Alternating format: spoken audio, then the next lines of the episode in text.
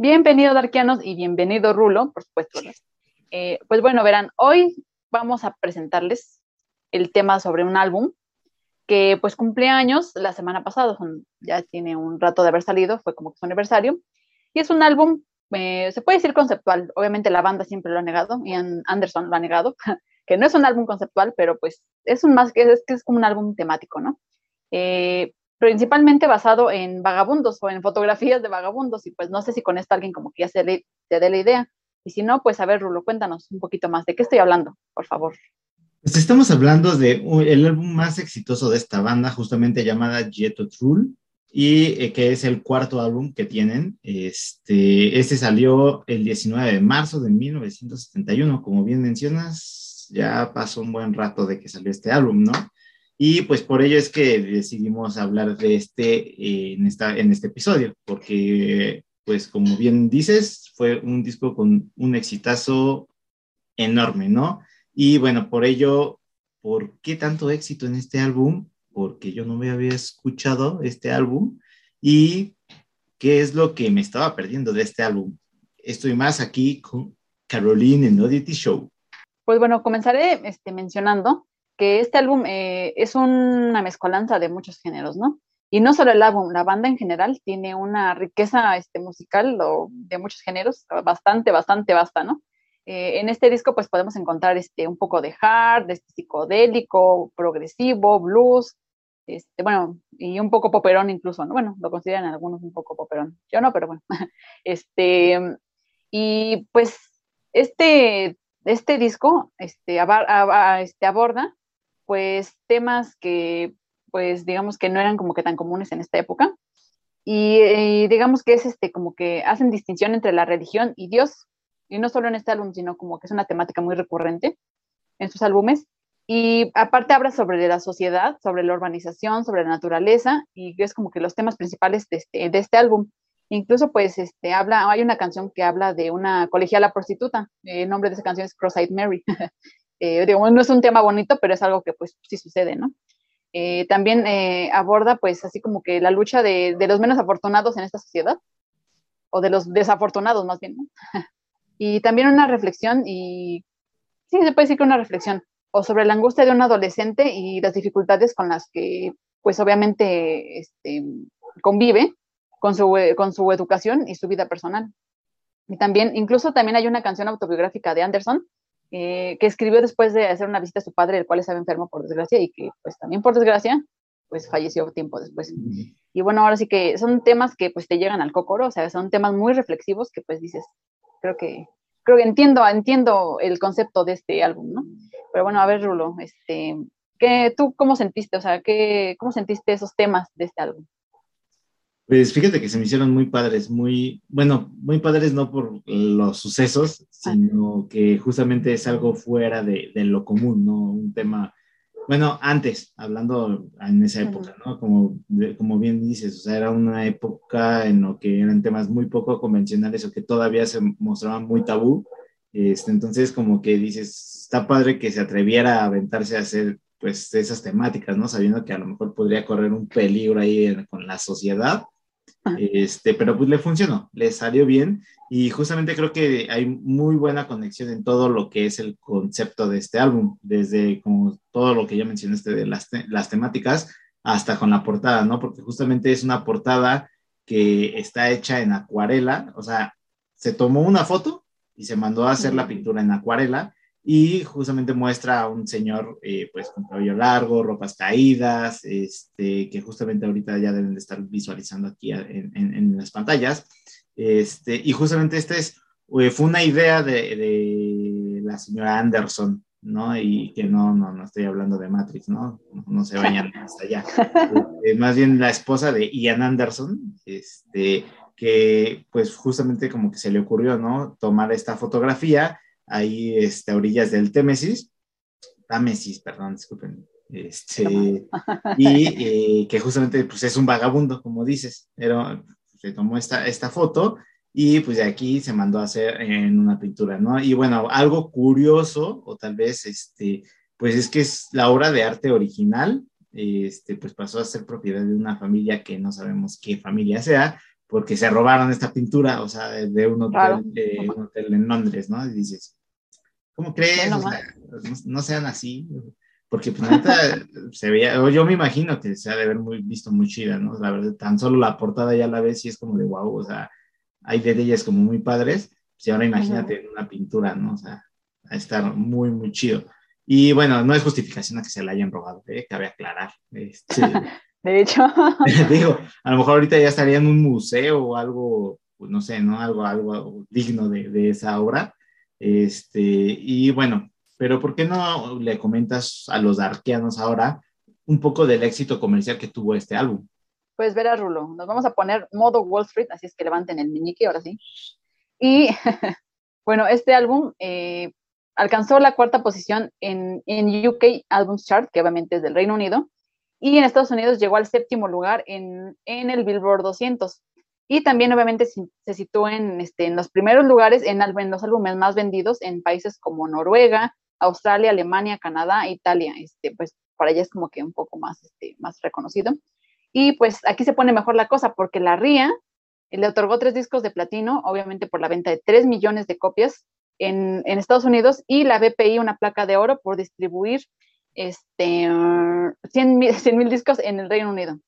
Y aparte, obviamente, según nuestro querido Anderson, y yo le creo, este disco vendió más de 7 millones de copias de alrededor del mundo, o sea, es 7 millones, pues dices, a su máquina, ¿no? O sea, sí, sí fue un disco bastante vendido y obviamente, pues sí es el más popular de la banda. Aparte de que fueron los primeros en usar el sonido cuadrofónico, o sea, ni Obama tenía eso, como diría, ni Obama lo tenía, ¿no? Ese sonido cuadrofónico, pues obviamente es como que el, el, surround que ahora conocemos, o sea, hasta apenas, bueno, hasta hace, digamos, dos décadas, no sé, más o menos, y ellos fueron los primeros en utilizar este o innovar en ese tipo de sonidos. Y pues bueno, con esto se responde la pregunta de por qué es el más exitoso, ¿no? Y bueno, aparte de la diversidad musical, pues también por estos puntos que ya les menciono. Pero a ver, Rulo, musicalmente hablando, o sea, ¿cuál fue tu percepción este, de esta crítica? Bueno, tu crítica más bien. Híjole, mi crítica, pues mira, antes de pasar a mi crítica, mejor voy a mencionar la crítica que hubo hablando como de pues, los críticos profesionales, ¿no? Como, como les menciono. Eh, porque justamente con las ventas que tú dices, o sea, creo que es más por entendido que fue un exitazo y con ello, pues obviamente hubo críticas muy buenas, ¿no? Y con ello, pues ahí hablamos de eh, Rolling Stone, ¿no? La revista, este, que alabó la, la musicalidad. Y pues de ahí, bueno, se derivan que, como varios comentarios de, varios, eh, igual revistas, críticos, este, que mencionan que es un álbum serio, que fue inteligente, que era una declaración audaz, ¿no? La temática que, manejaron. Eh, también que fue un álbum cerebral, cerebral o ha sido como el álbum más cerebral escuchado por millones de personas, ¿no? Y que yo ahí coincido totalmente con, e, con esto que, que, mencionan. Y pues también eh, Sean Murphy eh, de Pop Mothers eh, comentó que Aqualung, o sea, eso es algo creo que importante, ¿no? Que eh, fue la piedra angular de lo que sería el rock progresivo, lo marca como naciente rock progresivo, o sea, el inicio, ¿no?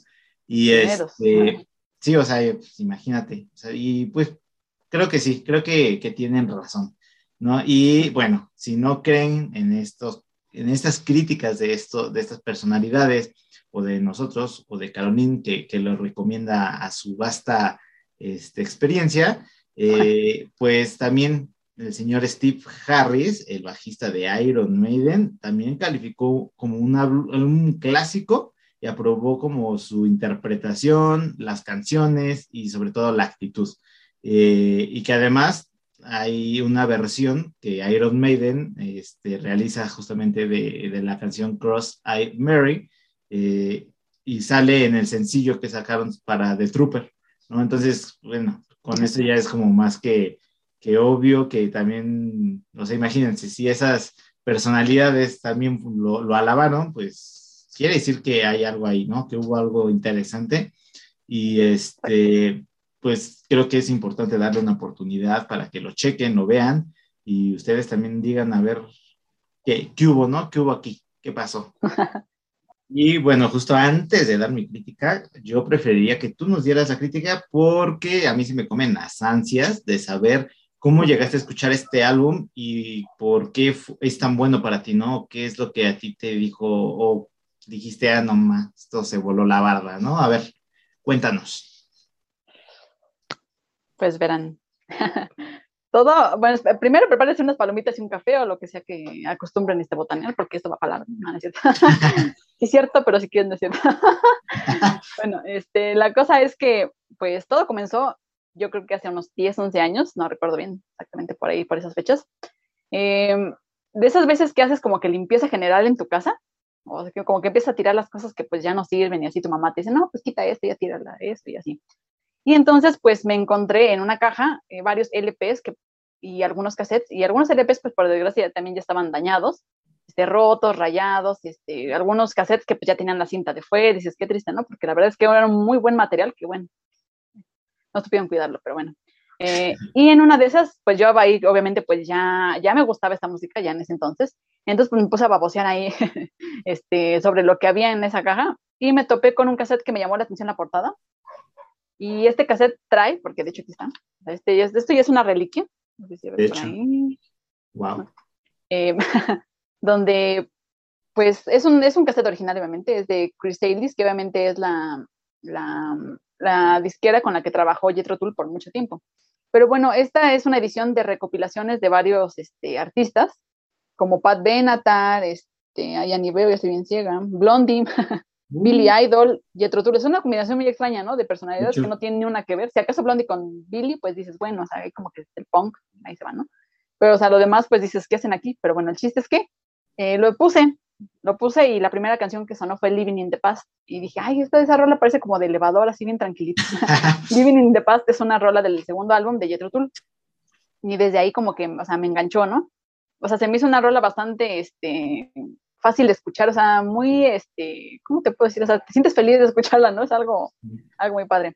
Y la rola que de verdad me enganchó a Jethro fue un fragmento de una canción, que es una, una canción larguísima, pero este es un fragmento nada más separado. La canción se llama Thick as a Brick, como el disc, como su álbum, su quinto álbum de estudio. Eh, la verdad es que esta canción y todo el disco de Thick as a Brick es como que con toques medievales, o sea, como que de un, un rock, un rock este, inglés muy clásico, con toques medievales y bastante progresivo. Entonces fue, el programa a mí me gusta bastante y pues ese, esa mezcla de música medieval, o sea, a mí me, me, flipa, chaval. Este, me, me gusta, me gusta bastante. Entonces, pues obviamente en ese tiempo pues tenía yo que investigar quiénes eran, ¿no? Porque yo en mi vida había escuchado Jethro Tull, dije, hasta el nombre está raro, ¿no? O sea, ¿qué es eso? Pero bueno. Eh, eh, bueno, en ese entonces pues obviamente descargaba música en dónde? Pues en el señor Ares pues ahí que me pongo a buscar, este, escribí Jetro Tool y me sale pues ahí un buen de, este, de rolitas y pues ya sabes, de esas veces, no sé si, a ti te pasaba, de que leías el nombre de las canciones y decías, ah, yo creo que esta está chida, o te gustaba el nombre de la canción y esa era la de que descargabas, ¿no? Porque así funcionaba, pero entonces pues me puse a descargar rolitas y todo y en una de esas me topé con una canción que se llama Wind Up.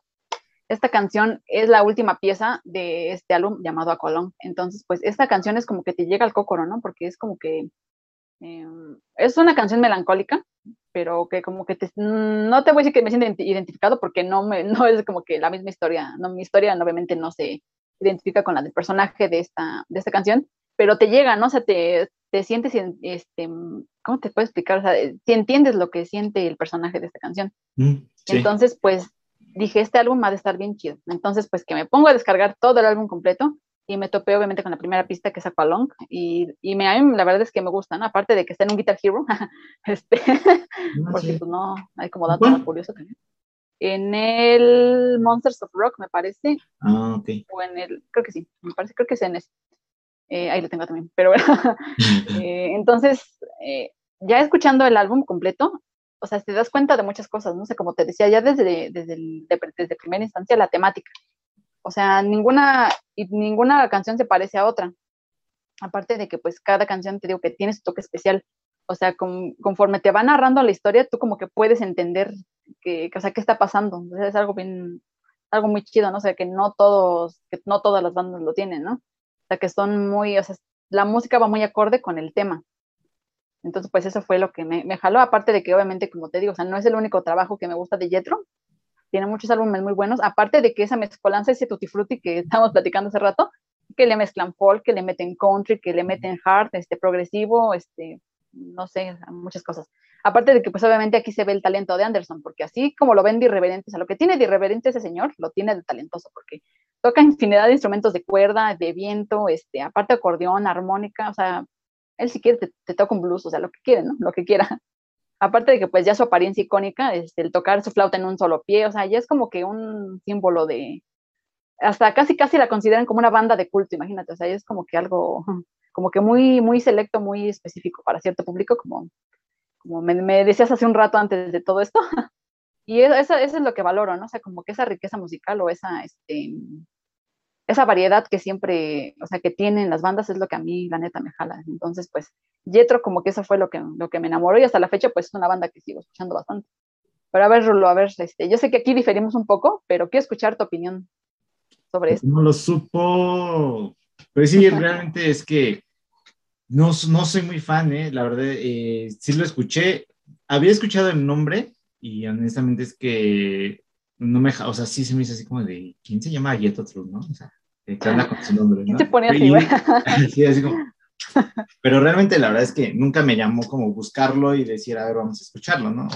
No, justo hasta ahorita que, que íbamos a, a, tocar este tema de Aqualón, y ya como que lo escuché y dije, ok, no sé qué acabo de escuchar, vamos a, tratar de volver a escucharlo. Pero no, la verdad es que no, no, sí, sinceramente no es algo como que me jaló mucho o que llamó mucho mi atención. O, sea, la temática sin duda me gustó muchísimo, el, el, concepto del álbum me gustó mucho. De hecho, te voy a decir que creo que es uno de los conceptos que más me ha gustado de, de un álbum eh, pero no sé por qué no hice como ese, ese clic, ¿no? O sea, no sé, a lo mejor justamente que hay, hay tantos géneros este, que yo te diría, o sea, está chido porque creo que no cae en un, en un, en un solo, pues en un solo campo de decir, ah, mira, este es como hard rock, este es como, eh, justamente tiene tantos géneros, tanta mezcla, que yo puedo creer que a lo mejor por ahí va el que no me, no me logró atrapar, ¿no? O sea, que no me jaló. Este, pero la verdad es que también me quedé muy impresionado por todas esas cifras que, que, mencionamos de ventas de discos, de las críticas, pero justamente también creo que va mucho en que estamos muy acostumbrados a, caernos en un solo, o a, caer en la banda en un solo género, ¿no? Que digas, ah, ese es death metal y, y ya cuando cambia es como de, ah, ¿qué, qué, está pasando, no? ¿Qué, qué clase de, de banda eres, este, y yo quiero imaginar que por ahí a lo mejor fue, no me maten, no me odien, pero sí, honestamente no hice mucho clic con, con, este álbum, es un álbum que sí digo está padre, pero honestamente no, no lo metería así como que a mis, a mis playlists, ¿no? A lo mejor tendría que escuchar todavía un poco más de Jet Rule, o sea, para, no, sé, a lo mejor algo ahí que me falta escuchar que, que me haga apreciarlo más, ¿no? Este, pero bueno, obviamente no desmerezco eh, el labor que, que, tiene o que se llevaron, porque tan solo también lo de la pintura es como de wow, o sea, a mí me hubiera gustado poder ver como esa pintura, a lo mejor no en vivo, pero sí, ya ves que luego, no sé, están en museos y hay como eh, museos virtuales y todo eso, pues hubiera estado chido poder ver la pintura original, ¿no? De cómo se veía. O sea, si ya en el álbum es eh, sorprendente su portada, imagínate ahora en, en, la pintura, en esa obra de arte, o sea, a mí se me hubiera llamado, pero pues así es esto de, de la live, ¿no? Este, y, y, bueno, pues yo espero también que ustedes lo escuchen de arqueanos, porque bueno, ya sabemos que Carol, ah, o sea, ustedes lo vieron cómo hablaba de, del álbum y cómo se llama, así como de gato con botas, este, eh, okay. habló de gato con botas, pero eso fue como más el exorcista, este, me estaba espantando por un momento. Este, pero bueno, escúchenos, díganos también ustedes qué les pareció, les gusta Yeto Trull, qué creen de Aqualón, este, ¿están de acuerdo con Steve Harris? Y quien no, quiero ver que se atreva a decir que no está de acuerdo con Steve Harris. Este, Exactamente. Pues y mira que, ahorita que mencionabas lo de la pintura, eh, o sea, tú ves la pintura y hasta como que te da ñañaras, ¿no? O sea, como que entiendes ya por dónde va este, el disco, incluso pues hasta da como que cosita el vagabundo que está retratado. Sí, sí, sí. sí. Y como dato curioso, eh, después, obviamente, como tú dices, fue una foto, este, fue una foto de la esposa de Anderson, y se replicó en acuarela. Para hacer esa réplica, obviamente necesitaron un modelo, y el modelo, pues fue nada más y nada menos que pues el mismo Ian Anderson, O sea, él posó ahí con su túnica y todo, todo malévolo para representar ese vagabundo, este cochinote, que obviamente sí eso es lo que es, es un pervertido. Y también otro dato, otro, dato curioso que, que, te comentaba hace un momento, antes de todo esto, que Tommy Iommi, el, el, que todos conocíamos de Black Sabbath, estuvo meses trabajando con Jethro Tull, o sea, fue casi a los inicios de la carrera, ahí estuvo Tony este, de chismoso. obviamente, pues sabemos que no era lo suyo, que, iba, que su camino este, era otro, que el destino le tenía preparado algo más oscuro. Y obviamente también lo agradecemos, ¿no? Porque gracias a él, pues tenemos el metal, así es que qué bueno que no se quedó ahí en Yetro, porque si no, no, no, no, no seríamos, no, no traeríamos esa playera. De hecho, es correcto. No sabíamos qué sería de, de, de este rumbo de metal. Exactamente. Y aparte, este, como otro dato curioso que yo sé que no tiene nada que ver, pero bueno, X, ¿no? Eh, no sé si también ubican al, al, bueno, obviamente sí lo ubican, al protagonista de The Walking Dead, este, Rick Grimes, que obviamente a mí me gusta mucho esa serie también. Y resulta que pues es el yerno de Anderson, yo no lo sabía, lo leí y dije, ah, qué loco, o sea, ¿cómo puede ser que, que pues personalidades, personalidades que pues no te imaginas que se crucen, pues hasta son familia, ¿no? Bueno, algo raro, pero ahí, los ahí lo dejo como dato curioso. y bueno, eh, después de estos este, deliciosos comentarios que acabamos de hacer, pues despedimos este programa y pues obviamente ya saben que si están viendo este video es porque seguramente se sintieron identificados y porque pues no sé, a lo mejor este, con alguna de estas experiencias o pues no sé, al escuchar esta obra maestra ya nos, ya nos dirán en los comentarios. O... En definitiva es el llamado a su lado darts de esta música. Entonces, recuerden. Exacto. Rock We Trust. Rock We Trust.